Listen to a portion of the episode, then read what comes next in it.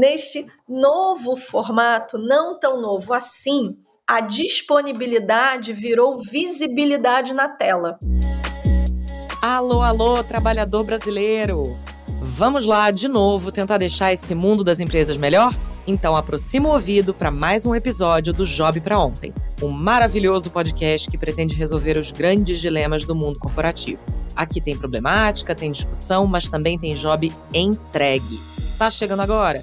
Tem dois episódios dessa temporada para você ouvir. E se gostar, fica mais e dá uma olhadinha, ou melhor, uma ouvidinha, na nossa primeira temporada também. Pesquisas comprovam que quem ouve ama. Eu sou Camila Moleta. E eu sou Laura Florence. Pesquisas também apontam que quem ouve até o fim aprende mais e se torna um profissional, um líder ou um colega de trabalho bem mais atualizado e justo. Tá prontinho para esse MBA a jato? Já vamos começar com boas notícias. Os patrocinadores estão chegando e as chances de termos mais seis episódios só crescem. Se você é líder de uma empresa e está gostando do nosso conteúdo, ajuda a gente a resolver mais jobs.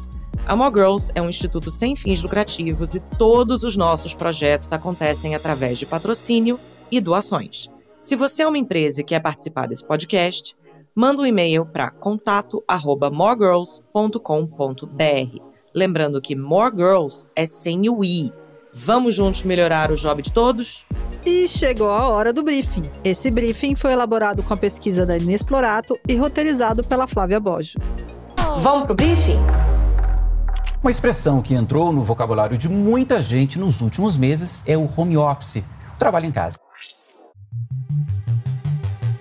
A pandemia levou 11% da população para o home office, segundo a pesquisa da Faculdade Getúlio Vargas. Mais de um ano e meio depois, nos deparamos com a famosa retomada e as muitas alternativas de novos modelos de trabalho.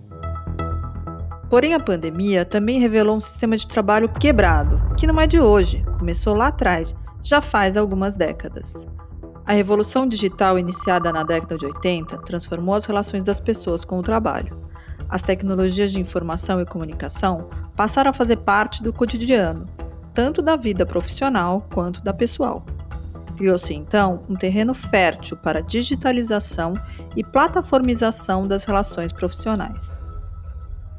A plataformização cria um problema de governança e tira algumas responsabilidades das empresas, passando para o trabalhador. Por exemplo, quando o entregador de um aplicativo sofre um acidente, quem cuida dele? Quem se responsabiliza pelos danos e garante a sua renda quando estiver afastado? Ele não tem direito de se afastar. Cresce então uma zona cinzenta, onde quem sai perdendo é aquele que tem o elo mais fraco, ou seja, o trabalhador. E a coisa se agravou na última década, quando alguns trabalhadores começaram a assumir custos como contas de telefone, equipamentos, transporte e energia. É a chamada uberização do trabalho, ou gig economy. A gig economy tem características muito claras, como o uso das inovações tecnológicas, colaboradores sempre à disposição, instabilidade profissional, trânsito entre o formal e o informal e transferência de custos. Mas será que quem tem carteira assinada está livre da precarização do trabalho? Hum. Você já se perguntou se é acionado o tempo todo para os seus empregadores? Ou sente que está sempre trabalhando? Perdeu as suas garantias? Assume riscos e custos? Uhum. Então, o seu trabalho também foi uberizado. O estado de São Paulo vai entrar em lockdown todas as noites a partir desta sexta-feira. Com o início da pandemia, em 2020, e a transferência do trabalho para o ambiente privado, os limites antes dados pelo espaço físico desapareceram. Com isso, apareceram as questões que antes estavam escondidas, como, por exemplo, como encerrar o expediente quando não batemos mais o ponto de saída? Como estabelecer limites entre a vida pessoal e a profissional? Segundo a pesquisa da FGV, 48% dos profissionais sentiram um aumento de carga de trabalho com isolamento, 56% têm dificuldade em equilibrar atividades profissionais e pessoais no home office. E quando o trabalho aumenta, cai o rendimento. 36% dos profissionais acham difícil manter a mesma produtividade na pandemia. E 34% se sentem desmotivados. Com o trabalho remoto, o próprio funcionário passou a controlar a sua performance. E muitas vezes ele se pergunta: será que se eu trabalhar exaustivamente vou conseguir aquilo que eu quero? Nessa entrevista, o professor de Direito José Garcês Girardi dá um claro relato do que alimenta a cultura do overwork. A campanha do Barack Obama para a presidência dos Estados Unidos é, tinha um lema, né? Yes, we can. Sim, nós podemos. Que popularizou uma crença que começou a ganhar corpo na segunda metade do século XX. E que é a, a ideia de que se a gente realmente quer alguma coisa, a gente consegue, mas tem que querer mesmo. Que nenhum sonho é impossível, que nenhuma utopia está eh, é, fora do nosso alcance, se nós realmente nos empenhamos em buscar o que a gente quer. Essa crença de que basta a gente se esforçar para conquistar os nossos sonhos não foi uma invenção da campanha do Barack Obama, mas é uma característica dos tempos que vivemos e da maneira que entendemos sucesso. Basta olhar a lista dos livros mais vendidos de gestão. São títulos como Faça Acontecer, A Arte da Guerra, O Gestor Eficaz, O Gerente Minuto, que enaltecem a eficiência a todo custo. Essa glamorização do trabalho exaustivo é um dos principais gatilhos para o famoso burnout. Segundo o psiquiatra Walter Gattas, do Hospital das Clínicas, durante a pandemia houve um aumento de até três vezes nos quadros de ansiedade e depressão. No caso do burnout, a alta foi de 21%, em relação à média antes da pandemia. Os riscos para desenvolver o burnout já existiam, mas a pandemia acendeu um pavio da bomba relógio, com os fins dos limites entre a vida pessoal e profissional. Como não há diferenciação entre os dois ambientes, a expressão trabalho enquanto eles dormem foi levada à máxima escala. O burnout é um sintoma dos excessos do nosso modelo atual, em que seres humanos servem de engrenagem para um sistema que não respira. Mas até quando vamos glorificar o excesso de trabalho? Até quando vamos neutralizar o cansaço crônico a ponto de torná-lo um marcador de identidade, um símbolo de status? O fundador e CEO do Facebook, Mark Zuckerberg, anunciou uma mudança de planos para os seus funcionários na semana passada. Agora, a sua empresa vai permitir que os colaboradores trabalhem em home office integralmente caso eles queiram, mesmo após o fim da pandemia do novo coronavírus. O Twitter, comandado por Jack Dorsey, já tinha anunciado no início deste mês que os colaboradores que se sentissem mais confortáveis trabalhando de casa, no regime de home office, poderiam continuar trabalhando desse jeito mesmo depois da pandemia, por tempo indeterminado. Com a possível retomada do trabalho presencial em breve, muitas empresas como Petrobras, XP e o Grupo Boticário também pensaram em manter o home office ou adotar um modelo híbrido. Nesse caso, as pessoas trabalharão em um esquema de rodízio, alguns dias da semana em casa e outros no escritório, que, por sinal, estão ficando cada vez mais enxutos. Menos mesas de trabalho e mais espaço para circulação, com direito a cozinha, bar e pista de caminhada ao redor. Apenas 450 funcionários por vez vão desfrutar desse local, onde antes trabalhavam 1.200 todos os dias. O problema tanto do modelo híbrido quanto do home office é que eles acabam colocando na conta do empregado questões como gerenciamento de tempo, controle de tarefas e cuidado com o bem-estar, que antes eram das empresas. E do jeito que está, os dois modelos podem levar à destruição do ser humano, como disse o palestrante, mestrando e drag queen Rita Van Hunting. Gradativamente, a gente tem visto uma revolução que busca implementar uma lógica de trabalho estafante, extenuante e eterna. Daqui a algumas décadas, a gente vai olhar de volta para o nosso tempo e vai conseguir perceber claramente que a gente viveu o desmonte da identidade do trabalhador enquanto trabalhador e do indivíduo enquanto indivíduo. É claro que o modelo de trabalho atual está quebrado e não é mais sustentável. Além dos danos à saúde do funcionário, essa lógica vem prejudicando também a economia. Cálculos da International Stress Management Association indicam que a falta de produtividade causada pela exaustão gera um prejuízo de 3,5% no nosso PIB. As empresas precisam ir além das discussões superficiais sobre modelos híbridos e remotos e começar a discutir sobre os reais problemas que se escondem sobre as estruturas de poder. Aí é que entra o nosso desafio. Precisamos pensar em soluções para que as empresas passem a se responsabilizar mais pelo desempenho dos seus funcionários. É esse o nosso job do dia. E ele é para ontem. Tá na hora da gente trabalhar. Brainstorm. Olá, pessoal! Voltamos! Com um episódio que a gente é particularmente encantada por esse tema. A gente já começou a falar desse tema no ano passado. é, sobre futuro do trabalho e futuros desejáveis para o trabalho. Imagina, no iníciozinho da pandemia, quando a gente achava que de repente a gente ia ficar de casa duas semaninhas e a gente já discutindo né, as possibilidades de futuro do trabalho. E, obviamente, depois agora do segundo ano de pandemia e a gente indo com a segunda temporada do Job para Ontem pro ar, a gente não, a gente tem que voltar nesse tema. Mas antes da gente entrar para apresentar os convidados especialíssimos desse episódio, como sempre, a gente quer agradecer imensamente ao nosso patrocinador Spotify Advertising. Spotify é nosso patrocinador desde o ano passado. A gente quer agradecer a parceria contínua deles.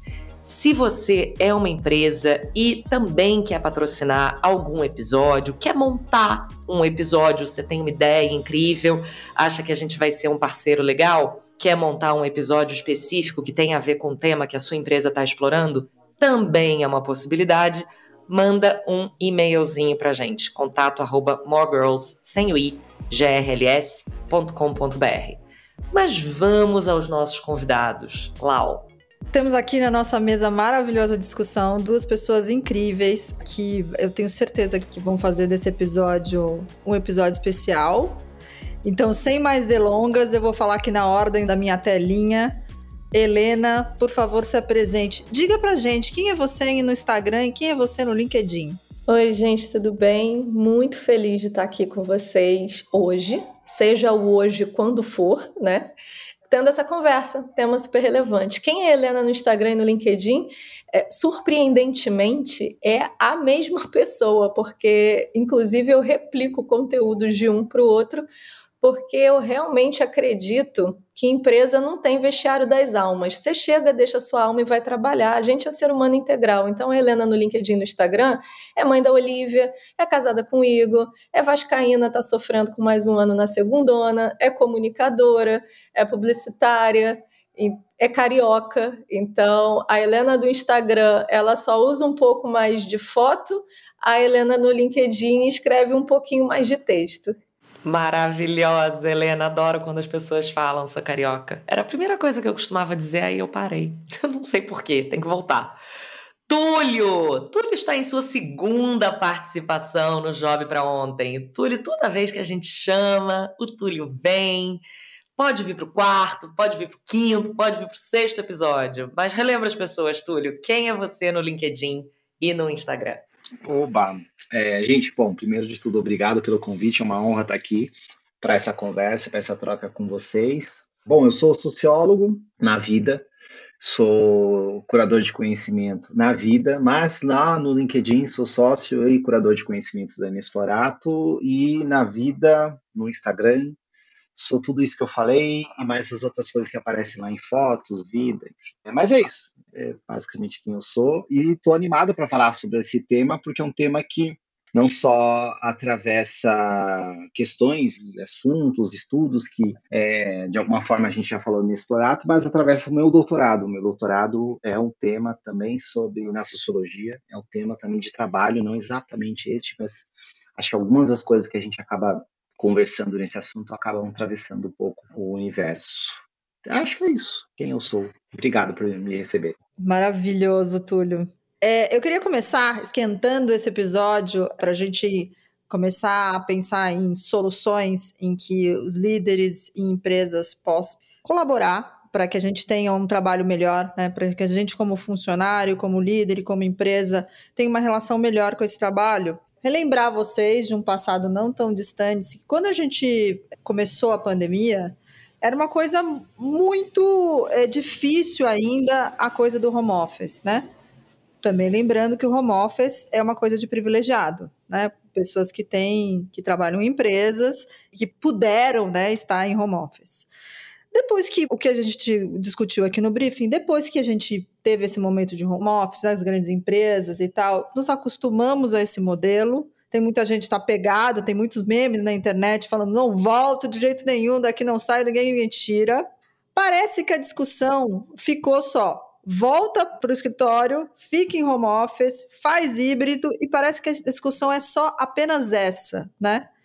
É, então a minha primeira pergunta é primeiro, eu acho que aqui a gente não precisa nem é, debater um pouco, gastar o tempo dizendo que não é só essa a solução que a gente precisa resolver. Mas se vocês fossem eh, decidir o que, que uma empresa faz primeiro para pensar no seu novo modelo de trabalho depois que voltou a ter um pouco mais de flexibilidade à pandemia. O que, qual seria a primeira coisa que uma empresa pode fazer para pensar qual será o seu melhor modelo pós, no pós-pandemia? Não vou usar essa palavra porque continuamos em pandemia, né, pessoal? Mas assim, pós-flexibilização, eu acho que é a melhor palavra. Ah, legal, vamos lá. Eu acho que tem algumas coisas para essa discussão. Eu vou tentar falar também sucintamente, para não ficar, eu costumo ser prolixo, não ficar enrolando muito, mas eu acho que por trás dessa questão tem uma coisa que é o formato de trabalho versus condições de trabalho. Né? O formato de trabalho não necessariamente se alterou.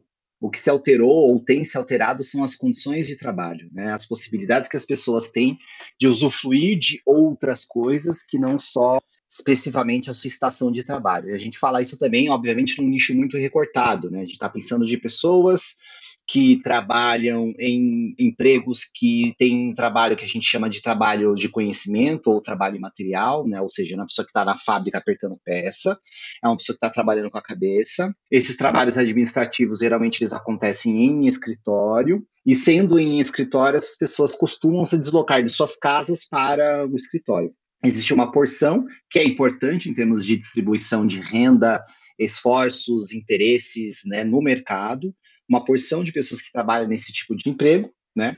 E essas pessoas tiveram suas condições de trabalho alteradas com a pandemia, né? Com o corte da circulação, com a corte das, das possibilidades, experiências que elas tinham que tinha a ver com o trabalho. Por exemplo, uma discussão que a gente tinha, e até era pauta de jornais, etc., sei lá, um ano, três, não, um ano não, três, quatro, cinco anos atrás, era sobre comer fora. Comer fora é uma discussão que só faz sentido dentro das condições de trabalho com essas pessoas que eu falei agora estavam vivendo, porque elas se deslocavam nas suas casas para o trabalho e geralmente elas não tinham como voltar, principalmente em cidades médias e grandes no Brasil, elas não tinham como voltar para casa para almoçar, então elas comem fora. E a discussão é self-service, que ela come, etc. E tá bom.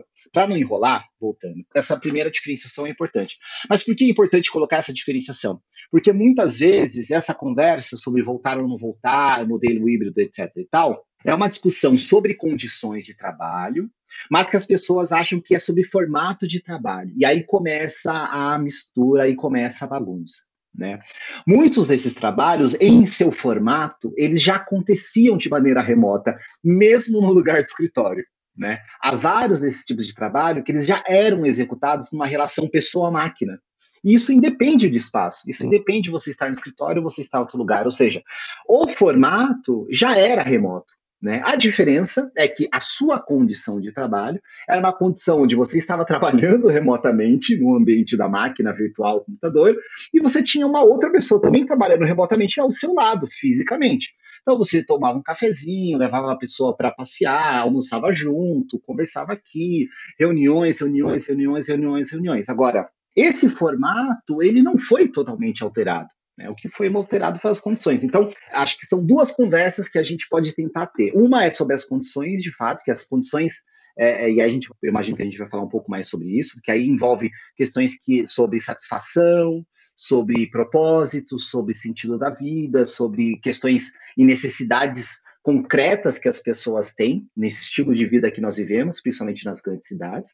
Mas a discussão de formato pode acontecer quando as pessoas entendem que do jeito que a gente fazia ou do jeito que a gente já passou a fazer durante a pandemia, revela muito sobre como os formatos já estavam dados no escritório. A diferença é que nós estávamos em loco mas isso acontecia é, de maneira que a gente não percebia. Então, acho que separar essas duas coisas. Então, acho que a primeira coisa, se fosse em termos de sugestão para conversar, né, porque acho que a gente não resolve a vida de ninguém, mas a sugestão é considerar as diferenças entre a gente falar sobre o formato, ou seja, como seu trabalho é organizado, como o que você tem que fazer no seu trabalho, o job description acontece, e isso, repito, já era remoto, ou seja, a relação entre pessoa e máquina já estava mesmo no escritório e ela foi simplesmente transposta para o ambiente da casa. A palavra transposta aqui, entenda que não é exatamente a mesma coisa, mas entenda que a relação de trabalho está ali, continua. Né? Versus a condição de trabalho. Essa sim foi alterada radicalmente. Né? Essa é aquela que foi transformada porque você não vai mais sair de casa, esse público. Você não vai mais encontrar com um amiguinho, você não vai mais no café, você não vai mais comer fora, você tem que lidar com as questões do seu novo ambiente, né? Que aí é a mistura do formato com a condição de lugar onde você está, família, filho, cachorro, papagaio, etc. Então, começaria colocando essa distinção que acho que ajuda a gente também a entender e tentar resolver os problemas que cada uma dessas coisas nos coloca, né? Alguns mais profundos e outros mais, sei lá, resolvíveis. Túlio, você fez uma explicação maravilhosa, quase a gente apaga o briefing, coloca o Túlio para falar que está tudo certo.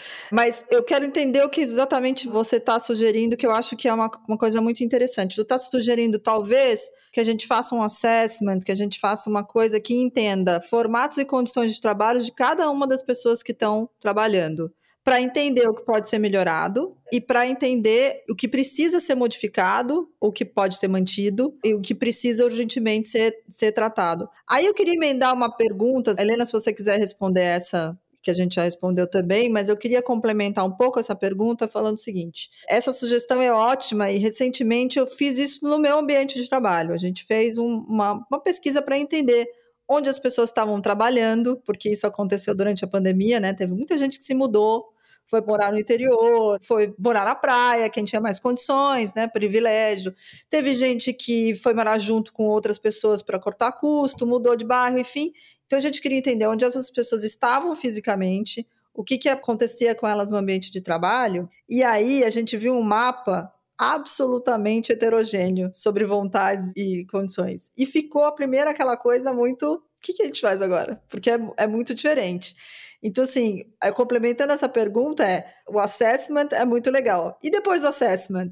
Quando vem essa coisa que tem muitas diferenças de condições, o que, que o gestor pode agir quando ele se depara com essas diferenças colocadas? Bem, tentar elaborar aqui um pouco. É, eu acho que eu eu não consigo fazer essas elaborações ou pensar nisso sem voltar dois passos, que é quando vocês abrem, né, falando, né, de que 11% das pessoas foram deslocadas, né, para esse novo modelo, eu não consigo desenvolver nenhum pensamento que não coloque em perspectiva os outros 89 porque para esses 11% de pessoas estarem nessa nova condição de trabalho que o Túlio trouxe, 89% de todas as outras tiveram que se mobilizar, se mover ou foram impactadas para que esse modelo acontecesse. E isso, para mim, é absolutamente violento. Eu não consigo é, trazer uma outra palavra para isso. Talvez tenha outra, mas no momento, só o que me ocorre é que isso é absolutamente violento, porque a pandemia evidenciou para a gente, né? Colocou na nossa cara que quem é o grupo, né, que contribui para essa sociedade e que nós valorizamos e que essa sociedade valoriza e valora que é intelectual e que precisa ser salvaguardado no ambiente da sua casa, da sua casa de campo, praia, enfim, onde quer que esteja. E quem são os outros 89% que orbitam em torno desses 11% que vão precisar se expor? E a gente está falando de se expor ao risco de vida, porque a pandemia era sobre isso, né? Quanto maior a exposição, quanto maior a circulação, mais chance as pessoas tinham de contrair uma doença que é, com óbito muito alto. Então, esses 89% de pessoas que estariam ali deslocadas para que 11% das outras pessoas fossem preservadas.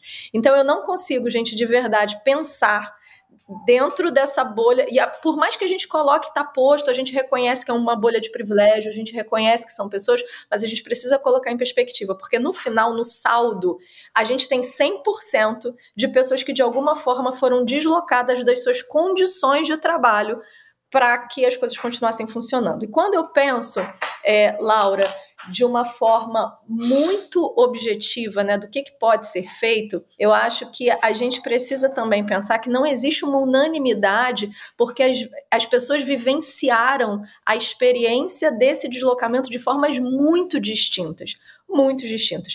Quem tinha rede de apoio, né, e aí quem tinha redes de serviço porque aí é sobre serviço, seja do serviço doméstico, seja de quem cuidasse de filhos, no caso de parentalidade, é, seja de quem conseguiu se deslocar e fazer uso de, de uma casa né, extra, vivenciou isso de uma forma. Eu sou mãe de uma criança de 8 anos que sentiu muito o que eu costumo chamar, que eu apelidei de uma ausência presente. Você está ali fisicamente, mas você está ausente. É muito complexo você explicar isso para uma criança. Eu tenho rede de apoio, mas isso também impactou a rotina do meu marido, que por ter um horário mais flexível acabou se sacrificando mais, mas que também impactou. Então, eu acho que tem tanta coisa que a gente precisa colocar em perspectiva quando a gente vai falar de futuro, porque o futuro a gente está desenhando exatamente agora, né? A experiência que a gente está vivendo agora, a gente está desenhando isso que está por vir. E quando a gente pensa nessa volta, é volta para quem? Porque para 89% das pessoas não tem volta. Elas já estão aí e estão desde sempre. Por outro lado, quando eu falo a volta desses 11%, o desafio, e aí eu acho que é onde as empresas bugam, né? Porque a gente sempre normalizou tudo, a gente sempre uniformizou tudo, a gente sempre teve políticas. E o que é política? Né? São as regras para o todo, você tira a média para você poder entregar. Nesse momento em que as individualidades foram é, tão, tão evidenciadas, é complexo, porque agora não tem como. Você vai precisar olhar casos particulares e pensar de que forma você vai estabelecer novos acordos coletivos para que eles abracem e abarquem as individualidades. E isso é muito complexo quando eu falo de empresas grandes, por exemplo mas não vamos conseguir fazer isso sem essa conversa muito franca. Então, eu acredito que o primeiro caminho, o primeiro passo é o da conversa e o da escuta, reconhecendo que ninguém tem a solução. Se alguém disser que tem a solução, gente, por favor, passa o meu número, porque não tem. Porque a gente está aqui é, tentando entender que momento quarta onda já é esse que a gente está vivendo. Eu vim de uma empresa, né? Eu trabalhei numa empresa que já voltou né? Ela já fez o seu processo de retomada, ela foi para o modelo híbrido, ela foi fazendo testes. E de fato, ao mesmo tempo que eu tinha grupos ansiosos por essa volta, principalmente pessoas que moravam sozinhas, pessoas inclusive que moravam com muitas pessoas. Olha que coisa curiosa, né? Pessoas que moravam sozinhas, pessoas que moravam com muita gente, têm a mesma demanda é, pessoas que têm dificuldade com foco, pessoas que tinham dificuldades estruturais de, de internet, de 4G, etc., queriam muito voltar.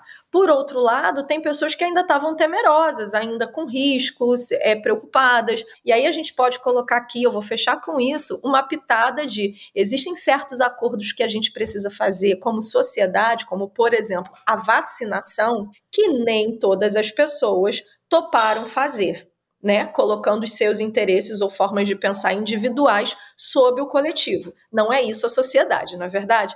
E aí você também precisa considerar isso nessa discussão de que quem não se sente confortável, de maneira objetiva, a gente vai precisar conversar, a gente vai precisar repensar a lógica dos acordos coletivos que consideram as individualidades e pensar que nesse momento pandêmico ou pós-pandêmico, saúde mental e sensação de segurança, para mim, deveria ser o que vai apontar qual é a melhor solução para cada um dos casos, para cada um dos grupos, dos segmentos, das bases, enfim, dos setores. Queria só fazer, a Camila tem uma pergunta, acho que para colocar na mesa, só queria fazer um highlight de uma coisa linda que a Helena falou, que é olhar casos particulares para fazer acordos coletivos. Eu amei essa frase. Perfeito. É, eu, eu também. Inclusive, a gente pode, né? Pegar a Túlio, Helena, pegou e encerramos. Gente, estão felizes com o podcast? Vamos para a solução? tá. O que você falou, Helena, me, me vieram duas coisas na cabeça e vou tentar guardar as duas para a gente, porque eu quero muito entender de vocês as duas coisas. A gente falou muito no briefing sobre uma coisa de pejotização, de uberização, de gig economy, né, que são movimentos que já vêm acontecendo há um tempo, e foi o que você falou, são os 89%, né? Porque são os entregadores dos aplicativos, né? É o trabalho que parece ser formal e na verdade ele é informal. E é engraçado porque já pré-pandemia, é, uns seis meses antes da pandemia, na verdade, eu participei de um festival de criatividade e uma das. E é engraçado porque quando a gente pensa em empresa, em mercado corporativo, não sei vocês, as startups, que hoje, na verdade, têm infinitos unicórnios e movimentam uma grana danada e etc e tal, é, não vem imediatamente na minha cabeça. Me vêm as empresas maiores, né, mais legado, etc. e tal. Então, eu estou tentando incluir as startups nessa conversa de empresas que têm os seus colaboradores que recebem fixo, CLT, e tem a galera da gig economy, a galera né, que sofre do fenômeno da pejotização. E se a gente está falando em soluções corporativas, eu fico pensando se a gente não deve expandir, e aí é um convite, talvez, para esse episódio mesmo, né? Expandir um pouco mais o pensamento de soluções que sim vão falar de soluções para os 11%, mas existem uma série de soluções que envolvem, aí sim, mais condições de trabalho e menos formato para os 89%, que fazem parte de uma empresa, são colaboradores de uma empresa, se você parar para pensar, mas estão incluídos nesses, né? E aí eu talvez esteja é, é, personificando um pouco mais esse público em cima dos entregadores, que é isso, eles fazem parte daquela empresa, são colaboradores, mas eles são os, né, os informais, os PJs, os que fazem parte da gig economy. Nesse festival especificamente, tinha uma série de outras startups que já estavam surgindo no final de 2019, que estavam pensando em soluções para tentar regulamentar, e aí vou usar a tua expressão, Helena, que eu também amei, esses acordos coletivos. Será que existem maneiras e soluções da gente pensar em acordos coletivos para as pessoas que não são CLT, né? E, e se a gente fala, né, para os privilegiados de um jeito muito romântico, né? De anywhere office. Ah, eu fui trabalhar na Bahia. Ah, eu me mudei para o campo, não vivo mais na cidade. Tá tudo lindo, tá tudo ótimo, que bom que você pode. Mas para essas coisas serem viáveis para uma quantidade maior de pessoas, talvez a gente precise criar novos acordos e novas regulamentações. Então, acho que a primeira questão é, putz, começando falando disso, né? Em princípio, pensando nesses 11%, né, na corporação mais tradicional, mas mesmo parte da corporação tradicional, tem uma galera que está ali nos 89%. Será que a gente não tenta criar uma regulamentação para esse pessoal todo? E eu acho que eu vou parar a minha pergunta aqui e depois eu trago a outra. Ótima pergunta. Se eu puder complementar uma coisa da Camila, que me veio uma pergunta na cabeça é: será que as empresas devem é, pensar em medidas para funcionários que não são delas? Vou começar por essa última, que eu gosto bastante. É, eu acho que a gente precisa começar a falar de informalidade e relações de trabalho vinculado ao formato, para além da lógica da carteira assinada, do CLT e das regras jurídicas que envolvem uma relação de trabalho. Por quê? Porque o movimento do sistema é um movimento que tende a espremer essas condições. Né? Um exemplo muito evidente que nós, sociólogos, por exemplo, trouxemos na pesquisa com dados e fatos, é que nos últimos quase 30 anos no Brasil, nós tivemos um aumento exponencial de trabalho formal, e dentro deste trabalho formal você teve altas formas e modelos de precarização. Né? Ou seja, um dado quase que contraintuitivo. As pessoas tendem a, a, pensar em precarização do trabalho e diretamente vincular isso a uma lógica da informalidade, do trabalho autônomo e solto, que também é um fato. Mas nós tivemos, na verdade, um aumento exponencial de trabalho formal precarizado, o que significa que laços de emprego formais com o CLT não significam naturalmente que essas pessoas já estão em boas mãos, não estão. O problema é como o mercado se organiza e também se acomoda dentro dessas lógicas. Porque quando a gente olha, por exemplo, o alto extrato desses 11%, né, você tem pessoas que não têm carteira de, de trabalho assinadas, né, e estão longe de viver uma relação de trabalho precarizado. Né. O ponto aqui é como essas condições precarizadas vão se generalizando e vão compondo cada vez mais aquilo que a gente atende, aceita e, e chama de trabalho. E aí, o problema não está só, na verdade não é dele, né? Mas assim, o problema não está só com o modelo do trabalho precarizado dos entregadores de aplicativo, motoristas e etc. afins. Mas é como esse movimento, ele cada vez mais vai pegando todas as modalidades possíveis de trabalho. Então a gente olha para os entregadores e eles acabam virando quase que um símbolo e um modelo daquilo que representa o que está de pior, né? Aquilo que está muito ruim e assim isso é, é muito claro falando para você ouvinte. Vou pedir um exercício para vocês se vocês estiverem disposição e vontade, curiosidade. Tem um livro chamado Os Ganhadores, que é um livro é, escrito pelo João José Reis, que é um livro que conta a história da primeira greve de trabalhadores escravizados em 1857 na cidade de Salvador. Essa é a primeira greve que foi feita, né, é, contra as condições de trabalho extenuantes por trabalhadores escravizados, né, pessoas de origem africana escravizadas. E aí, nesse livro, tem uma tabela do tipo de trabalho que os chamados ganhadores, que na verdade eram as pessoas que ganhavam a vida enquanto escravizados, que tipo de trabalho essas pessoas faziam.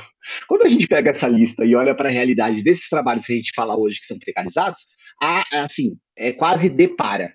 Né? Então, essa galera, né, porque eu estou falando isso, essa galera, né, entregadores, pessoas que estão em, em trabalhos bibico, altamente é, não qualificados, bastante precarizados, bastante extenuantes, a gente olha como um exemplo né, daquilo que há de mais triste e precário no mundo do trabalho, mas isso é uma fotografia, ou seja, isso de certa maneira está, com aspas, tá, estacionado. A gente precisa olhar para o movimento. Né? E o que, que, o movimento nos informa? O movimento nos informa que cada vez nós chamamos de trabalho aquilo que carrega condições extenuantes, né, estressantes, né, sem nenhum tipo de, de reserva, sem nenhum tipo de barreira, né, na vida das pessoas.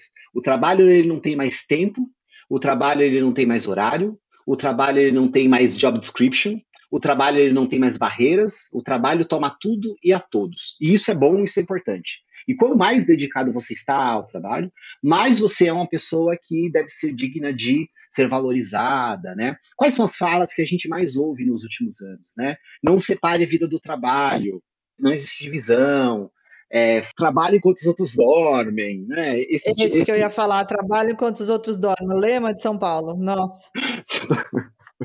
Rio, porque no fundo eles não estão trabalhando, né? Tem alguém trabalhando para eles, mas tudo bem, isso é outra. Aquelas, o CEO, né? Geralmente homem, geralmente branco, geralmente hétero, né? Acordo às, um bom CEO acorda às 5 da manhã, né? Quem é você às 7 da manhã? O que você já fez ou o que já fizeram por você para que você pudesse estar falando esse tipo de coisa? Mas tirando isso de lado, então cada vez mais a ideia de trabalho para nós dentro desse movimento, ela tem sido conectada com essa noção de precarização, sem que a gente chame de precário, sem que a gente chame de algo que faz mal ou que nos, nos afeta, né? Mesmo que quando a gente olha para o lado, o que, a gente vê? Realidade, dados, burnout, depressão, gente triste, consumo, a quantidade absurda, e assim, não é uma questão puritana, tá? De das escolhas pessoais, etc e tal, mas o consumo abusivo de álcool, de drogas, de, enfim, né? Então, tudo isso está é, tá acontecendo, mas a gente tem falado que o trabalho é isso e o trabalho é a forma como a gente vê. E essa descrição de trabalho, ela não está com o entregador, ela está com o CEO, ela está com o gerente de projetos, ela está com o analista sênior plus blá blá blá, ela está com o gerente de contas do time de blue blue blue blue blue, né? Na corporação, na grande empresa ou na média empresa, né? Então, a gente precisa falar, e eu retomo o começo da minha fala para encerrar, né? A gente precisa começar a olhar as questões de trabalho para além dos contratos de como isso acontece. Falar dos contratos é muito importante, né? Óbvio. Acho que isso, inclusive para a questão das soluções coletivas, é fundamental. Mas a gente tem que olhar para além disso. E aí um, uma dica, um caminho que eu acho que é possível para pensar nesses acordos coletivos é falar do formato, sim, mas falar muito das condições, né? Porque quais são as condições a quais as pessoas estão voltadas, né? Olhar para a vida e as necessidades que essa vida traz. Exemplo, mulheres, a discussão que as mulheres têm tomado, mulheres mães, quando elas começam a questionar, será que faz sentido mesmo esse trabalho? Porque eu não consigo dar conta do que eu gostaria de ter em relação com meus filhos, com minha família, né? Homens, por que, que homens pais não estão discutindo, alguns até tentam, né? Mas não estão discutindo as, as questões de trabalho que envolvem, sei lá, reunião nove horas da noite. Pô, mas quem, quem tá pro seu filho? Né, para você fazer uma reunião nove horas da noite, né? Quem está com a sua família para você passar 20 dias no mês viajando sem parar, né? Então, as condições da vida dessas pessoas começam a ser questionadas e eu acho que é por aí que a gente começa coletivamente a discutir: opa, peraí, isso aqui não está funcionando. né? Tá todo mundo comendo fora, tá todo mundo longe da família, tá todo mundo longe do bairro, tá todo mundo longe das relações, tá todo mundo ocupando os finais de semana, tá todo mundo não vendo hora para dormir, não vendo hora para acordar, tomando remédio, comendo mal, né? Isso sem falar nas próprias mudanças, isso tem muito a ver com a lógica da uberização. Eu realmente vou parar de falar, desculpa, gente, eu falo bastante. Mas isso tem a ver com a lógica da uberização, com a mudança dos costumes, né? Isso também é importante, né? Ah, mudou as condições em relação eu estou em casa, mas muita gente, principalmente dentro, dentro desses 11%, mas não só, né? Mudou a lógica de alimentação. As pessoas agora comem só com um aplicativo.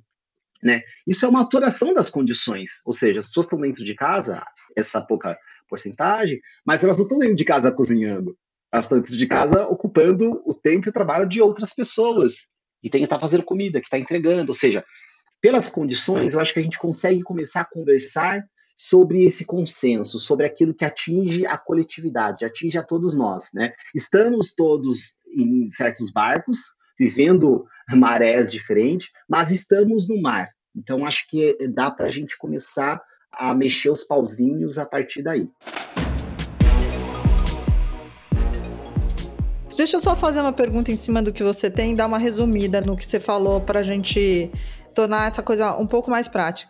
O que você falou que é muito bonito, é, é bonito, eu sempre falo bonito porque eu acho que foi bastante inteligente que você falou, é existe uma grande parte das pessoas, a maioria delas, que está trabalhando para que outros trabalhem. E isso que a gente precisa discutir, né? Então, é, e aí, dentro desse ecossistema de que a gente precisa discutir, para ser prático, como é que a gente faz essa discussão?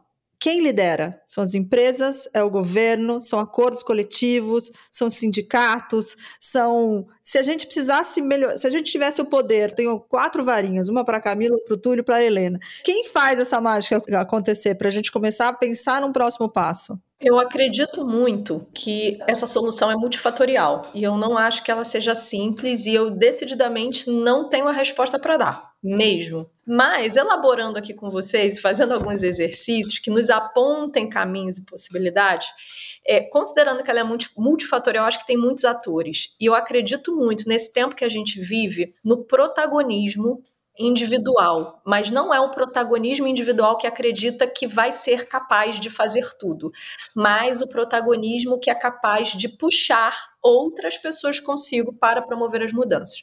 Primeiro, porque eu acredito muito que para essa mudança acontecer, ela precisa ser coletiva. Na verdade, gente, eu só acredito num futuro possível que seja coletivo. Eu não acredito em mais nada fora da coletividade, principalmente porque eu sou uma mulher negra, né? Então, assim, por essência, por ancestralidade, por herança, eu tenho plena convicção que eu, Túlio, chegamos aqui por conta de uma estratégia coletiva né, de pessoas que se reuniram durante gerações e pensaram de forma coletiva quais as estratégias que a gente utilizaria para chegar aqui, que passa por uma questão muito forte do trabalho, né? Porque nós vimos, né, de famílias, não sei se para o Túlio nessa geração anterior, mas em alguma passa por isso, a gente necessariamente vem de famílias que receberam como herança continuar agora numa outra condição de numa outro formato de trabalho, né, Túlio? Exato. Mas nas mesmas condições de um trabalho escravizado para um trabalho remunerado, formatos diferentes, sob as mesmas condições. Então, nós somos frutos de estratégias coletivas, inclusive de reorganizações de trabalho. E aí eu vou falar de uma inovação tecnológica, por exemplo. Hoje a gente fala muito sobre creches parentais e agora elas surgem mais ainda, né?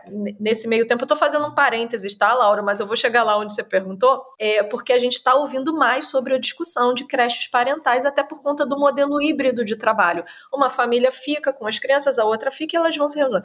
O que não é creche parental, né, Túlio? Que não um modelo de organização familiar onde era necessário que outras pessoas cuidassem, porque as nossas mães, tias e etc., elas estavam cuidando de outras famílias, cuidando de outras crianças. Então, assim, quando eu ouço sobre creche parental, eu fico assim, ah, entendi. Era aquele negócio quando a minha mãe saía para trabalhar e falava assim, Dona Rosa, passa o olho aí nela. Fulana, dá o almoço é isso, essa rede de cuidados, né? Mas que agora a gente, né, gourmetizou, trouxe uma outra roupagem, trazendo um pouco de ironia, mas reconhecendo o valor desse modelo, mas esse modelo não é novo, esse modelo vem daí. Isso é a creche parental. Foi, inclusive, a única possibilidade que as nossas famílias tiveram para cuidar de nós, esse cuidado do coletivo. Então eu acredito que a solução ela é coletiva. Então ela vai precisar envolver muita gente.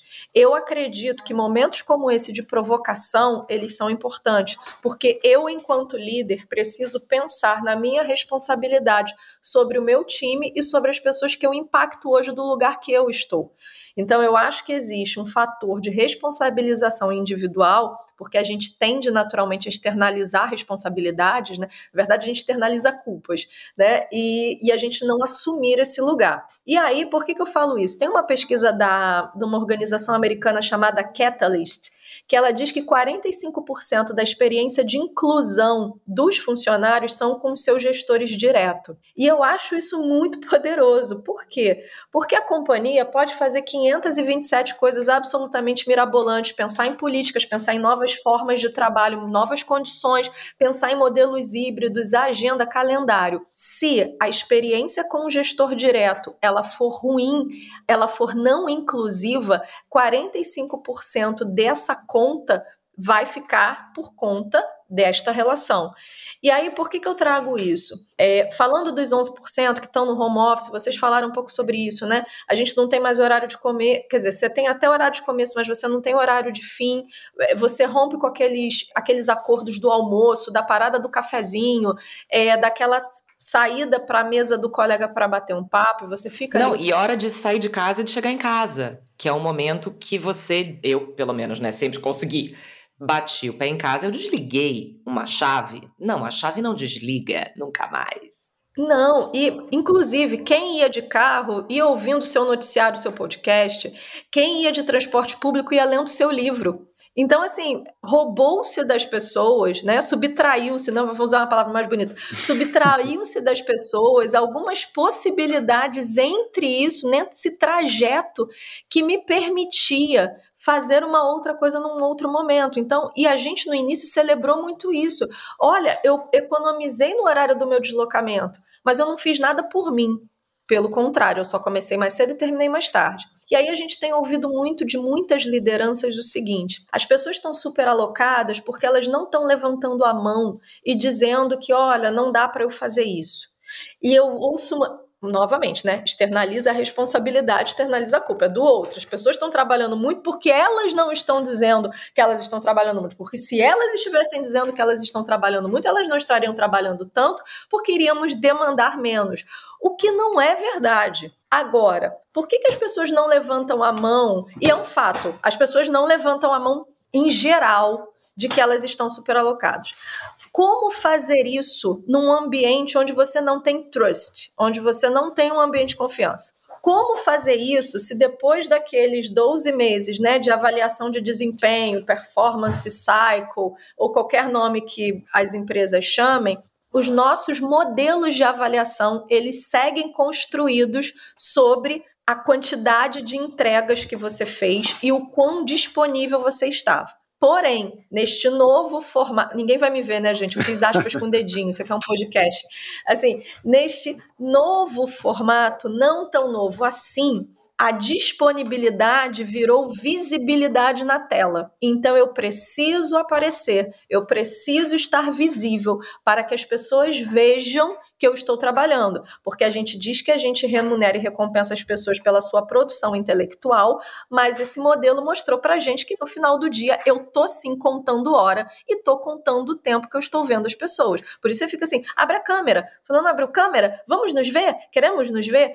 Então você ter, começa o dia às 8 da manhã com reunião, termina o dia às 19 horas, 19 horas, claro que não, às 22, também fazendo reuniões, porque você precisa estar visível, porque os meus modelos de avaliação, eles já eram defasados e eles não se atualizarem absolutamente nada. E o que a gente fez foi transformar o que a gente dizia que era produção intelectual para momentos de que eu preciso ver as pessoas e saber que elas estão disponíveis. Como é que eu vou levantar a mão e dizer que não dá se o meu modelo segue sendo esse. Eu queria aproveitar uma coisa que você falou, foi muito lindo que você falou agora. Perfeito, a Camila tá rindo porque eu sempre falo para ela, abre a câmera. Ninguém tá vendo, né? Eu e a Laura a gente já falou isso 15 vezes que a gente precisa fazer uma versão Tipo live do podcast, que uma série de podcasts já fazem isso, não é novidade. Para as pessoas olharem para nossa. Eu estou rindo a hora, gente, porque é isso. Que a Helena falou é isso. É, eu queria só, diretora de criação que sou, a Helena deu uma ideia, não sei se ela percebeu, mas ela deu uma ideia bem boa. Que é o seguinte: como ela fala que a solução é coletiva, eu acho que por trás dessa frase está em fazer um coletivo de empresas, sociedades Existe. e órgãos para poder fazer acordos sobre condições de trabalho que é a coisa da creche parental. Então fica aí o convite para empresas, sociedades, sindicatos, para que exista um acordo sobre condições de trabalho. O Túlio falou que existe. Ele com certeza sabe muito mais que eu. Existe, não, existe sim. Só um pitaco rapidinho em cima da, do que a Helena falou. Ela descreveu brilhantemente o processo de precarização do trabalho nos 11%. É isso. Né? O processo de precarização do trabalho não é, não está só lá no entregador do aplicativo. Né? O que ela descreveu é exatamente isso. E o que, que é essa precarização? É o esvaziamento da relação do trabalho com aquilo que a pessoa, de alguma forma, ela se vê, ela se reconhece, né, que traz aí a satisfação das suas necessidades e essas necessidades elas são tão, tão básicas quanto necessidades, sei lá, mentais, do alma, do, do coração. Esse processo, né, o que a gente chama de, ah, é o trabalho extenuante, ah, é muito trabalho, é muita correria, né, essa é a precarização que não é vista da mesma maneira quando a gente cria os espantalhos, né? Ou melhor, eles existem, né? Mas enfim, olha só para os espantalhos do trabalho extremamente precarizado, que o trabalho do entregador do aplicativo ele não é precarizado, ele é extremamente precarizado. A gente chama aquilo de super exploração. Não é uma exploraçãozinha, ou nossa, é difícil, não, é, é super, é hiper, né? Mas para esses 11% também acontece precarização. Existe sim, e tem um nome para isso: sindicato. O problema é que a gente teve uma mudança dos regimes das formas de trabalho. E o sindicato, na sua configuração clássica, das relações de trabalho do século XX, né? Quem está nos escutando aqui no podcast vai se lembrar, né, é, da coisa dos sindicatos do ABC, daquela reunião das pessoas lutando para convenções coletivas e depois o sindicato parece que virou um problema e depois o sindicato parece que sumiu e não é tão importante assim, porque na verdade não tem mais ninguém desses 11% trabalhando em fábrica, etc e tal, mas a ideia de sindicato é a ideia de uma coletividade organizada que tenta, dentro de uma relação conflituosa e estrutural, que são as relações de trabalho, né, garantir relações e condições mínimas, médias e talvez máximas de dignidade e reprodução de uma vida que seja uma vida digna para as pessoas. Né? Nós temos os sindicatos, nós temos o governo, nós temos outras associações civis, inclusive de empresariado, que poderiam, nesta conversa, nesta contato coletivo de grupos e associações, em negociação, né? E negociação é porque a gente não pode ser ingênuo. Existem pesos e balanças. Existe algo que envolve as relações da sociedade que é chamado de conflito. E conflito existe. Ouvinte, todo mundo que está escutando aqui. Não entrem nessa de que ah, é possível resolver todos os conflitos. Os conflitos eles fazem parte de como a nossa, a nossa sociedade ela se organiza. Então, a amenização de conflitos, para que as pessoas possam viver de maneira digna, um dos grupos que faz isso, por exemplo, o sindicato. Então, uma das coisas que nós teríamos que fazer, e aí todos nós, todas nós, né, é repensar a condição de coletividade, associações, grêmios e talvez novos sindicatos, para pensar a condição desses trabalhadores. E vamos pensar aqui nos 11%, pontualmente. Que muitas dessas pessoas acreditam que tudo que elas precisam é uma solução individual. Então elas vão resolver isso com coach, elas vão nada contra coach, tá? Elas vão resolver isso com coach, elas vão resolver isso com um livro, elas vão resolver isso com um spa, elas vão resolver isso com terapia. Então, individualmente, ela vai resolver a vida dela, porque se ela está trabalhando demais, se ela está com burnout, se ela está tendo problemas de relação, a ótimo, brilhante, Helena, que citou essa coisa da relação com, com a liderança, né, com o gestor, o problema é dela, o problema é individual dela. Então, ela individualmente tem que resolver. Não, a condição é coletiva. Olha para o lado. Né? As pessoas estão vivendo da mesma maneira, às vezes pior, às vezes um pouquinho melhor, mas as pessoas desse 11% estão vivendo da mesma maneira. Então, coletivamente é possível a gente fomentar. E, para finalizar, considerar, né, conflito faz parte dessas relações. Né? Uma corda, se você puxa a corda de um lado e outra pessoa puxa a corda do outro, né, tem conflito. E tudo bem, Né? A gente vai entender a partir do conflito como nós podemos construir condições dignas. Né? O que, que é o digno? É aquele que. Eu vi até esses dias um seriado que eu nem gostei muito, mas tinha uma cena que era um grupo de um lado, um grupo de outro puxando um cabo, e quem perdesse caía num negócio e morria. Round Six. Isso. É isso. Que eu me recusei a ver. O que é o coreano. Não preciso disso. É, não preciso. Eu não gostei.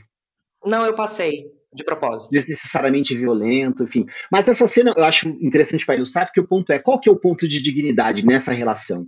Né? É garantir que nenhum dos lados caia para o buraco.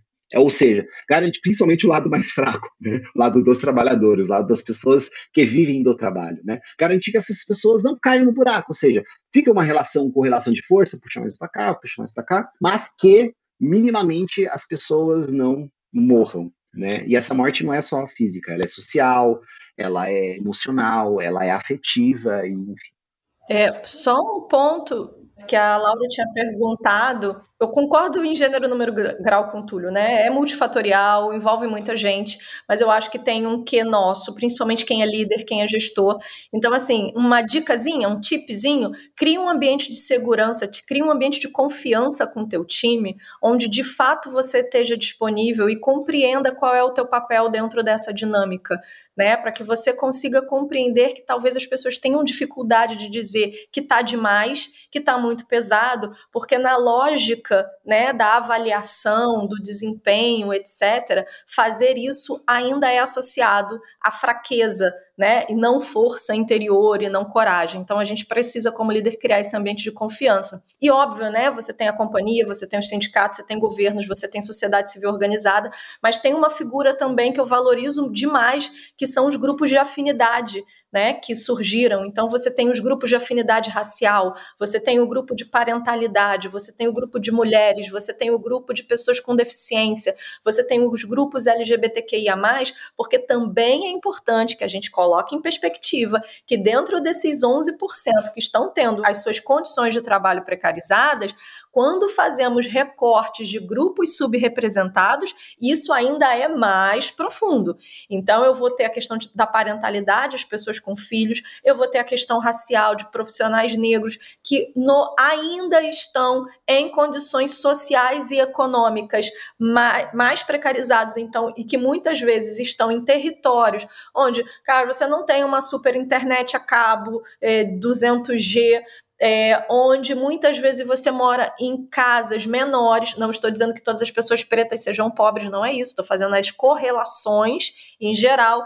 É, e que às vezes você tem casas onde você tem muita gente, então aquele ambiente, aquele, eu adorei, gente. Quando começou a pandemia, a gente recebeu vários vídeos. Vocês lembram? Dicas para o home office. Procure um ambiente silencioso e tranquilo. Monte, não sei o que. E eu ficava assim, gente, que, que planeta as pessoas estão vivendo né? Assim, onde um ambiente silencioso, tinha gente com dois, três, quatro filhos. Ah, o vizinho tá fazendo obra, gente. Eu falei, é, gente, isso é a vida normal. Ah, todo mundo resolveu fazer obra. Não, gente, a vida sempre rodou assim. Ah, abre a sua câmera. Gente, meu pacote de dados acabou. As pessoas estão usando o 4G do telefone. Pessoas é, com deficiência, que tinha toda uma questão de ergonomia, de condições mínimas de trabalhar. Então, quando a gente olha para esses 11%, a gente ainda precisa colocar em perspectiva que os grupos subrepresentados ainda foram, sobretudo, afetados. E aí, os grupos de afinidade, que são as redes, né? Cada empresa chama de uma forma, eles tiveram e ainda têm, para mim, um papel muito protagonista de coletivamente, e aí você não individualiza algumas questões, você não vira, né? Lá vem o chato que está reclamando. Não, é para todo esse grupo, essas condições estão nos impactando dessa forma. E aí eu acredito que as empresas, quando valorizam, as lideranças, quando estimulam, e as pessoas, quando se reúnem coletivamente, a gente consegue muito mais força de pautar algumas necessidades específicas e algumas realidades que não estão postas, porque, como o Túlio bem disse, né? O, o CEO que acorda às 5 horas da manhã e corre, malha, é, enfim, dança, pesca, faz um monte de coisa, essa não é a realidade, né, de 99% das pessoas. E às vezes é muito difícil você pensar em soluções se aquilo não te afeta. É muito difícil você pensar em soluções se você não tem essa vivência, porque sequer você conhece essa realidade. E é por isso que você tem que ter pessoas na sala que sejam diversas, né, que possam trazer é, essas outras perspectivas. E aí, Laura, fechando, você fez uma pergunta, duas perguntas atrás. As empresas têm responsabilidade né, com outras empresas, com seus fornecedores? Sim, elas têm, porque ISD está aí para falar sobre cadeia de valor. E quando a gente fala sobre cadeia de valor, eu estou pensando na nossa responsabilidade estendida sobre quem fornece, sobre quem compra, sobre quem eu estou impactando. E legalmente isso já existe. Na verdade, assim, legalmente, você já tem legislações trabalhistas que falam sobre isso. Mas nessa prática, dessa dinâmica que a gente está vivendo aí há pelo menos dois anos, a gente precisa olhar para além da responsabilidade legal né? Porque tem coisas que a gente fala, gente, é legal, mas não é legítimo, né? Então, assim, ah, não, não é uma responsabilidade legal, mas também não é legítima, né? Mas também não está certo. E dado que esse cenário não existia antes, né? Isso aqui tudo é novo.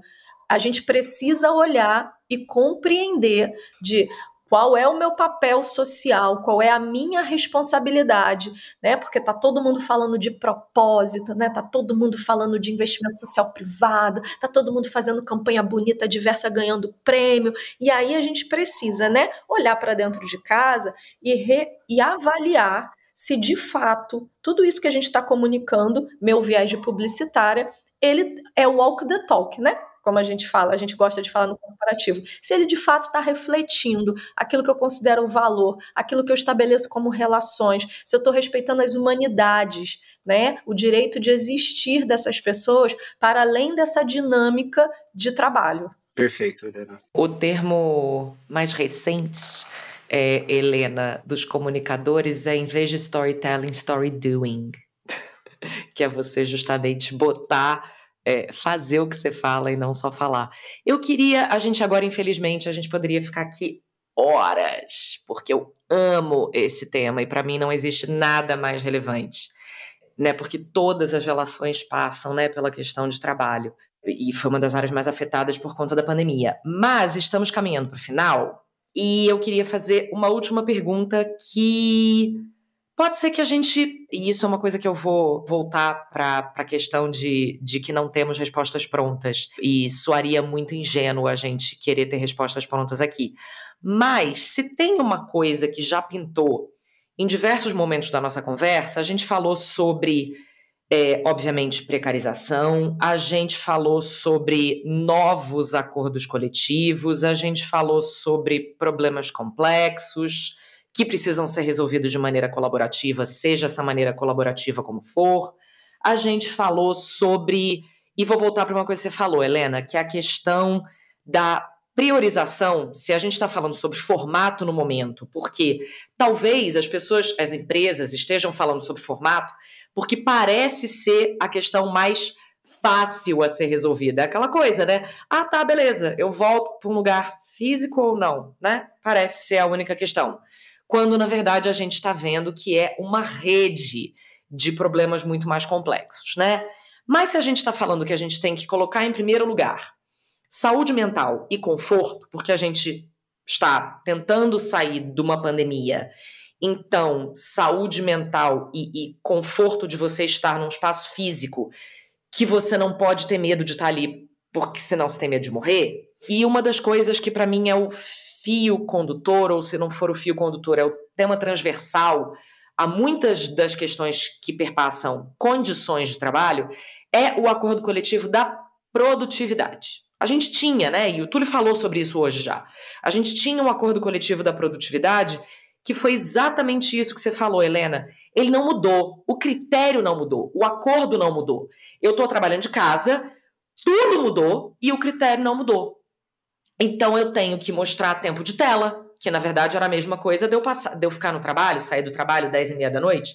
É a mesma coisa, é tempo de tela, né? É a disponibilidade constante. Então, aí vai minha pergunta, e de novo, sem obrigatoriedade nenhuma da gente ter uma resposta pronta no momento. Se essa é a questão mais latente, se o acordo coletivo da produtividade é o que precisa mudar, e aí a gente já vê, né, algumas empresas, né, umas notícias pipocando, né, que aí viram quase clickbait, né? Aquela coisa que não, pera, não pode ser verdade. É a empresa nos Estados Unidos que resolveu dar férias limitadas para os seus funcionários. para que eles lidem com saúde mental. É a empresa na Europa que é, proibiu oficialmente, olha aí o tema da regulamentação, né? Quem está criando essas regras? A empresa tal criou a regra de que a partir de hora tal é proibido. Como é que as pessoas estão checando isso? Eu não tenho a menor ideia. Proibido você mandar mensagem para as pessoas do trabalho. Por que é proibido? Porque se a gente não pode contar com bom senso, então a regra é a lei. Existe alguma coisa que vocês dois já tenham pensado ao longo desse tempo todo, em que, né, Túlio sociólogo, é, né, Helena, além de tudo é, é, que ela faz, né, as, as, posições oficiais e não oficiais, mas que, que, que, reflete sobre a questão do trabalho, como isso afeta grupos minorizados e a questão da inclusão e diversidade. Tem alguma coisa que vocês pensaram durante esse período? Putz, se eu fosse fazer uma coisa, começar por um. E a gente falou sobre mapeamentos, sobre questões de individuais, mas tem alguma coisa que seja específica? Cara, eu faria isso. Eu começaria por aí. Não importa que hoje pareça difícil, impossível, ninguém toparia. Cara, eu faria essa única coisa. Isso é uma coisa que eu faria que mexeria no acordo coletivo da produtividade, para as pessoas finalmente, se a ficha não caiu, para que a ficha caísse de que, gente, olha só, esse critério mudou porque todo o resto mudou. Existe uma resposta para isso? Difícil. Muito difícil. Porque as e ferramentas. Pode ser que não tenha. É, porque as ferramentas, vou pegando o gancho dessa história, né? e a gente vê muito nas conversas públicas, nas redes sociais. Né? Vou pegar um exemplo concreto. Né? É, tempos atrás, o WhatsApp caiu, ficou o dia todo fora do ar. É, aí não sei se tem problema falar, mas é que realmente, né? O WhatsApp é o WhatsApp, né?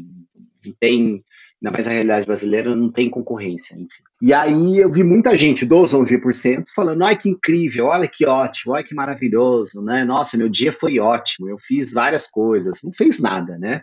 Na verdade, você continua trabalhando como você tinha que trabalhar, né? Sem o acréscimo de hora trabalho, expectativa de trabalho a partir dessa ferramenta. Então, o problema, na verdade, não é a ferramenta. Inclusive, foi um problema para os 89%, porque tem muitas pessoas dos 89% que dependem do WhatsApp funcionando para ganhar vida, que também tem a, forma, tem a ver com a forma como a, acontecer a plataformização do trabalho. Mas deixando essa discussão de lado, é, a gente tende a responder essa pergunta tentando eliminar as ferramentas. Né? Então vamos tirar o WhatsApp, vamos matar o e-mail, vamos matar o celular, né? vamos desligar o celular das 8 da noite até as uh, 7 da manhã, é que seja. O problema, aí falando enquanto sociólogo, espectadores, vamos subir um pouco, mas depois a gente desce para o concreto. Tá? O problema é a racionalidade que está por trás da lógica de trabalho que nós vivemos atualmente. Né?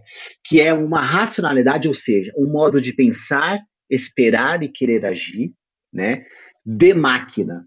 Nós, pessoas trabalhadoras no mundo do trabalho hoje, nós pensamos enquanto máquinas, nós pensamos enquanto o que a gente chama na sociologia de sujeitos empresariais. E isso não tem nada a ver se você tem um negócio ou não tem. Né?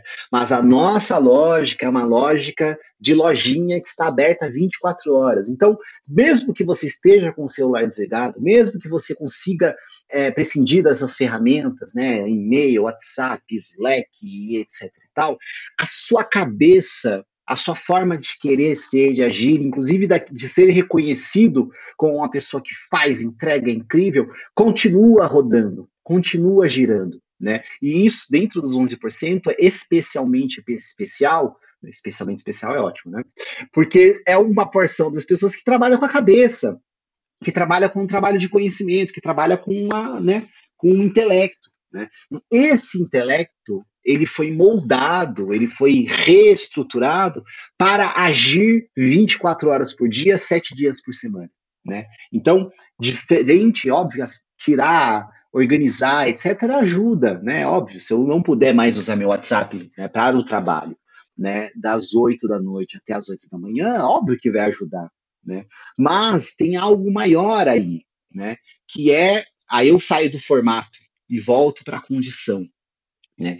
Que é olhar para a condição da vida dessas pessoas ou de todos nós, né? Que vida estamos vivendo? As respostas que as pessoas tentaram dar durante essa pandemia, alguns que têm condições financeiras e foi sair da cidade grande, foi morar isolado ou foi viajar, etc e tal, né? Quis viver, tentar reorganizar o tempo para ficar mais com a família, com os filhos, ou até fazer um hobby, alguma coisa que gosta de fazer. É, para mim, não é a resposta dada, tá? Mas para mim, as questões ou possíveis soluções, elas estão não necessariamente no formato, mas especialmente nas condições. Porque grande parte do sofrimento que nós vivemos hoje apesar dessa palavra ser difícil e dura, né? Mas grande parte do sofrimento que nós vivemos hoje, eles vêm das condições e não do formato. Muitas vezes, na verdade, é o esvaziamento total das condições de vida que é arrastada para a, falta de sentido do, dentro do formato de trabalho. Mas, para mim, o problema está nas condições. É ali que a gente tem que discutir, tem que tentar mexer, tem que tentar entrar em consensos e, e acordos e conversas, né? para tentar mexer alguma coisa. E por último, eu quero deixar uma provocação muito polêmica, tá? Mas só para nosso nosso público aqui pensar um pouco, né? Eu vou usar analogia, acho que a Helena já trouxe esse ponto, eu gostei muito do, dos grupos de afinidade. Mas assim, se a gente quer mudar uma sociedade que a gente entende que é uma sociedade racista, eu vou falar de raça porque como eu sou um homem negro, enfim. Se eu quero mudar uma sociedade, né, se nós queremos mudar uma sociedade que nós entendemos racista, né, o que, que a gente vai escutar primeiro? As pessoas que estão se organizando em pautas antirracistas, né? ou seja, que estão olhando os problemas estruturais que o racismo traz à sociedade, que estão denunciando em como a, a questão de raça e do racismo afeta diretamente a vida dessas pessoas, e elas estão, de alguma forma, propondo soluções, propondo formas de superar a condição de uma realidade estrutural de racismo. Para questões de trabalho, a gente não faz isso, né? Fica aí para os meus pesquisadores para a gente pensar junto sobre isso. E, bom, é isso aí. Eu vou deixar a Helena falar, mas antes eu queria fazer um merchan, que é ouça o primeiro episódio dessa temporada que chama Papel dos Brancos sobre a luta antirracismo. É muito importante. Esse é o problema dos brancos, não só dos negros. É... Eu achei maravilhoso o seu convite, tá? Vamos ouvir os, os trabalhadores. Helena, você, só para lembrar a pergunta da Camila que ficou um pouco lá atrás, o que você faria para quebrar essa cultura da produtividade? Se você pudesse fazer uma coisa, não precisa ser a coisa mais maravilhosa do mundo, não, gente, é um passinho de cada vez. Se tem uma coisa vamos dizer que você esteja ali no, na, na, cadeira, te deram a cadeira da presidência e toda a autonomia do mundo que você tem para fazer no lugar que você trabalha, num lugar idealizado, enfim, que não existe, que vive nesse, nesse modelo que a gente discutiu esse episódio inteiro aqui o que, que você faria? Vai parecer filosófico, mas eu juro que não é. Ouvir as pessoas, gente. É tudo sobre pessoas. E a gente fala que a gente ouve pessoas, mas a gente não ouve ninguém. A gente roda uma pesquisa pulse quando lá uma vez por ano e a gente acha que isso, aí a gente olha o resultado e fala assim, mapeamos aqui principais pain points, faremos um plano de ação e aí daqui a um ano a gente mede quantos por cento para cima ou para baixo. Gente, é tudo sobre pessoas. Isso não é ouvir. Isso não é ouvir. Por isso que eu digo que parece filosófico, mas na verdade é absolutamente prático e é, e é extremamente não praticado. E aí, é, eu acho que o exercício é exatamente o que o Túlio apontou aqui para a gente. A gente precisa fazer reflexões sobre as condições de trabalho, reflexões essas corajosas que nos levem a mudanças, porque talvez seja romper com a lógica que está posta e talvez poucas empresas estejam dispostas a assumir esse protagonismo. Mas eu acho que tem ali dicas, né? E longe de mim tentar reduzir essa discussão a coisas práticas, porque eu realmente, e aí seguindo aqui o, o, pensamento do Túlio, talvez o que eu esteja trazendo de dicas seja sobre formato e não sobre condições, mas pensando que algumas pequenas coisas nos impactam todos os dias, e eu sempre brinco, né? É aquela pedrinha no sapato bem pequenininha. Tu até anda com ela 100 metros, mas depois de 5 quilômetros fica absolutamente insuportável é, além de ouvir pessoas e trazer para a mesa de discussões pessoas que representem total população, porque não adianta pegar um grupo específico, por exemplo, de lideranças, porque as vivências são vivências diferentes. Então, eu preciso trazer todas as pessoas, eu preciso trazer. É, parentalidade para discussão, eu preciso trazer pessoas pretas para discussão, eu preciso trazer pessoas LGBTQIA, eu preciso trazer pessoas com deficiência, eu preciso trazer pessoas que moram sozinhas, eu preciso trazer pessoas que moram com um monte de gente, eu preciso trazer pessoas para essa discussão. A gente precisa fazer um exercício que a gente também diz que faz bem, mas a gente não faz, que é de priorização onde tudo é importante, nada é importante. E eu entendo que tudo seja importante, mas nem tudo é prioridade. E por que, que eu estou falando isso? Porque nessa nova dinâmica de vida, se a, a gente não tem. Porque a, a, Camila trouxe uma coisa, né? Antes eu tinha um horário para começar e um horário para terminar, e as pessoas viam. Nesse momento eu estou me levantando, pegando a minha bolsa e saindo deste ambiente. É, eu não vou pedir, quer dizer, as pessoas até pedem, né?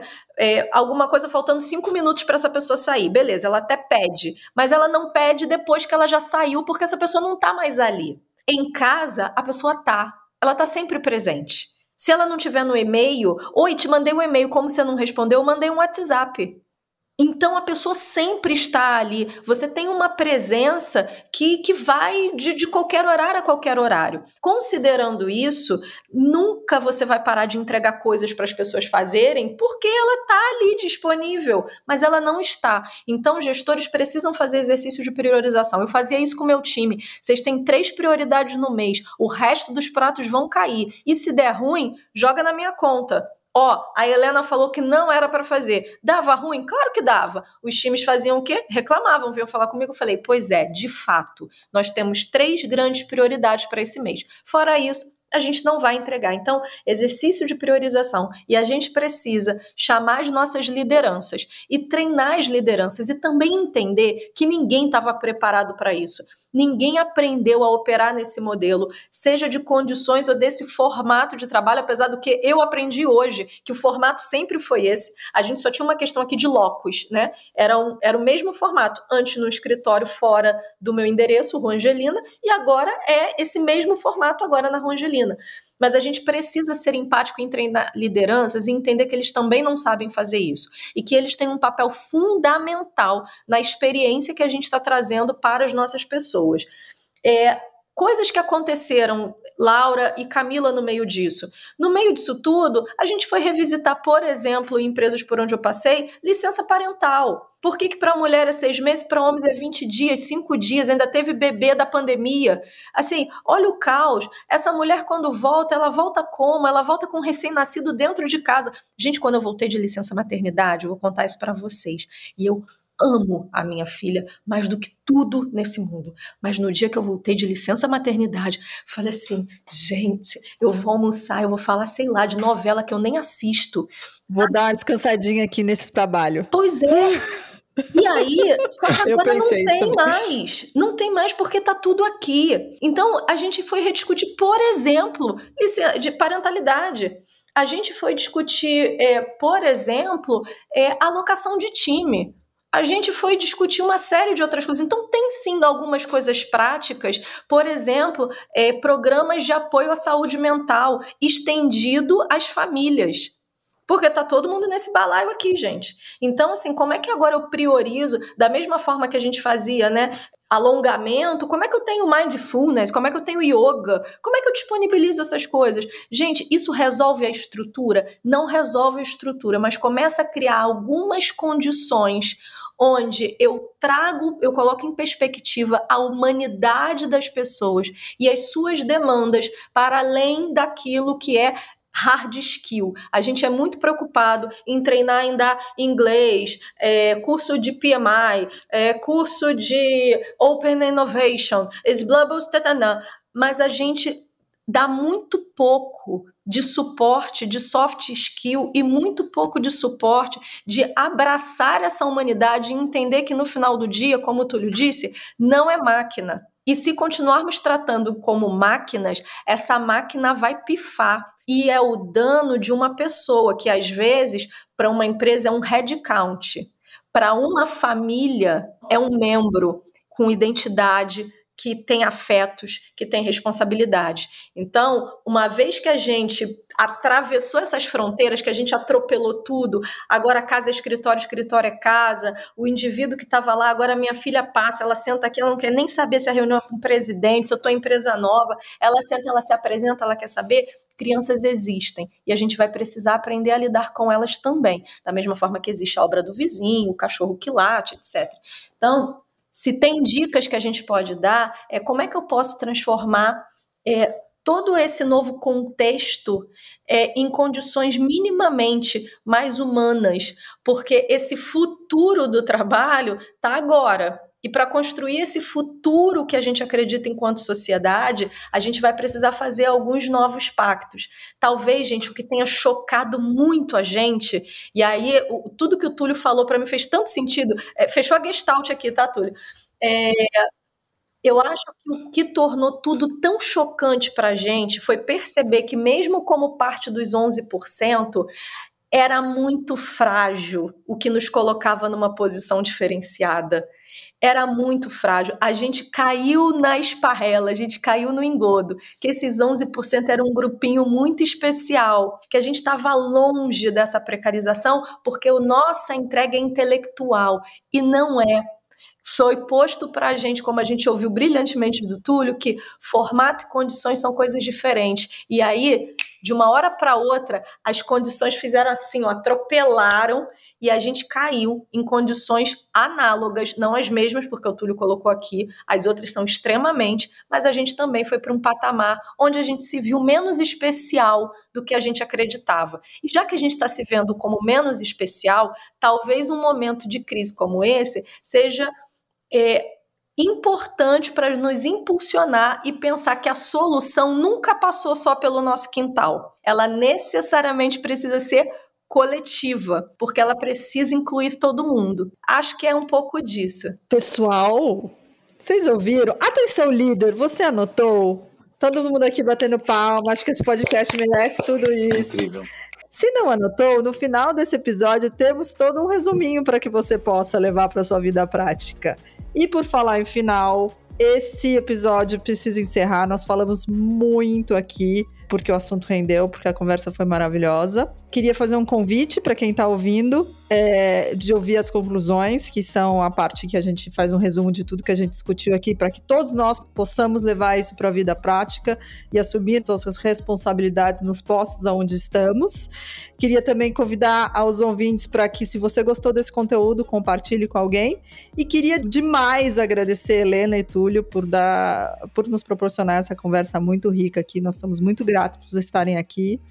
É, e temos a esperança de que, de alguma forma, essa sementinha vai mudar o nosso futuro e presente do trabalho, que a gente vai começar a trabalhar um pouquinho melhor. Obrigada, pessoal. Boa noite. Obrigada, gente. Obrigada, gente. E último comentário: quando a gente está lidando com problemas complexos, muitas vezes encontrar uma resposta não é o que você precisa. Você precisa encontrar perguntas melhores. Então, talvez essas conclusões desse episódio sejam um pouquinho diferentes. A gente faça perguntas melhores.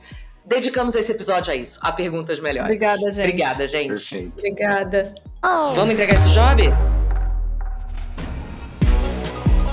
Nesse episódio, vamos ter conclusões diferentes. Como a Camila comentou na nossa discussão, ao invés de respostas, traremos novas perguntas para você refletir mais. Se dessas perguntas saírem respostas, não deixe de comentar com a gente nas nossas redes sociais. Será que, ao invés de discutir formatos de trabalho, deveríamos estar nos preocupando mais com condições de trabalho? Já pensou em fazer uma pesquisa para saber como estão as condições de trabalho dos seus colegas e seus funcionários? Você já pensou que para 11% das pessoas estarem em uma nova condição de trabalho, home office, outros 89% tiveram que se mobilizar, se expor, se mover ou foram impactadas para que esse modelo acontecesse? Você está ciente de que existem muitas realidades no trabalho remoto? As mães e pais, os que moram sozinhos, os que moram com muita gente, os que moram com conforto, os que moram precariamente, os que estão ansiosos para voltar, os que não querem voltar de jeito nenhum. É preciso olhar para casos particulares para fazer acordos coletivos.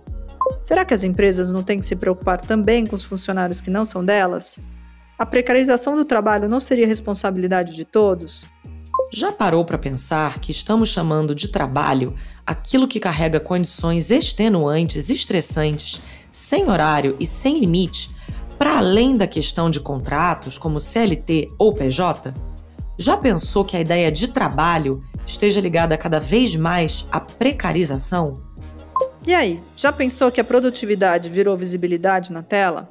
Os modelos de avaliação estão defasados e se baseiam na total disponibilidade do colaborador. A pandemia só agravou esse cenário. Será que a sua empresa está praticando da porta para dentro os conceitos e valores que ela expõe na sua comunicação? O protagonismo individual é importante para puxar outras pessoas. Gestores podem ser catalisadores de novos costumes. Já pensou na responsabilidade que você tem pelas condições de trabalho dos seus funcionários? Crie um ambiente de segurança e confiança para que as pessoas possam ser honestas e expor as suas condições. É muito difícil pensar em soluções para questões que não te afetam. Já pensou em perguntar para os grupos de afinidade sobre o que eles precisam para ter melhores condições de trabalho? E finalmente, você sente que contribui para a cultura da produtividade a qualquer custo? O que você está fazendo para mudar esse sistema que adoece as pessoas? Oh. Job entregue? Job entregue.